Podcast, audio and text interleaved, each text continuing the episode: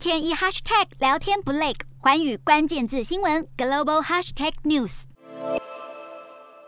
法国选举第二轮投票进入倒数阶段，现任总统马克宏将对上极右派候选人雷鹏。德国总理肖兹、葡萄牙总理科斯塔和西班牙总理桑杰士投书法国《世界报》，呼吁法国民众以选票支持马克宏连任。欧盟成员国之间干预他国内政的举动十分罕见，但这三国领袖表示，这次选举和以往不同，是民主候选人和极右候选人之间的选择，期望法国人民能守住民主灯塔的称号。总统辩论会上，雷朋的亲俄立场成为马克宏的攻击目标。德西葡三国领袖袖的投书也指出，欧洲各地的极右派人物已经把俄罗斯总统普丁变成意识形态和政坛的榜样。而除了这三国元首，俄罗斯反对派领袖纳瓦尼也在推特发文支持马克宏。乌克兰总统泽伦斯基也表示，虽然无意影响法国选举，但他个人支持马克宏。雷朋二零一七年曾在克里姆林宫会见普丁，接受俄罗斯。二零一四年并吞克里米亚之举，并曾表示，一旦当选总统，将阻止欧洲制裁俄罗斯石油和天然气。虽然他在乌俄战争开打后改变论调，谴责俄罗斯入侵行为，但还是难甩亲俄的形象。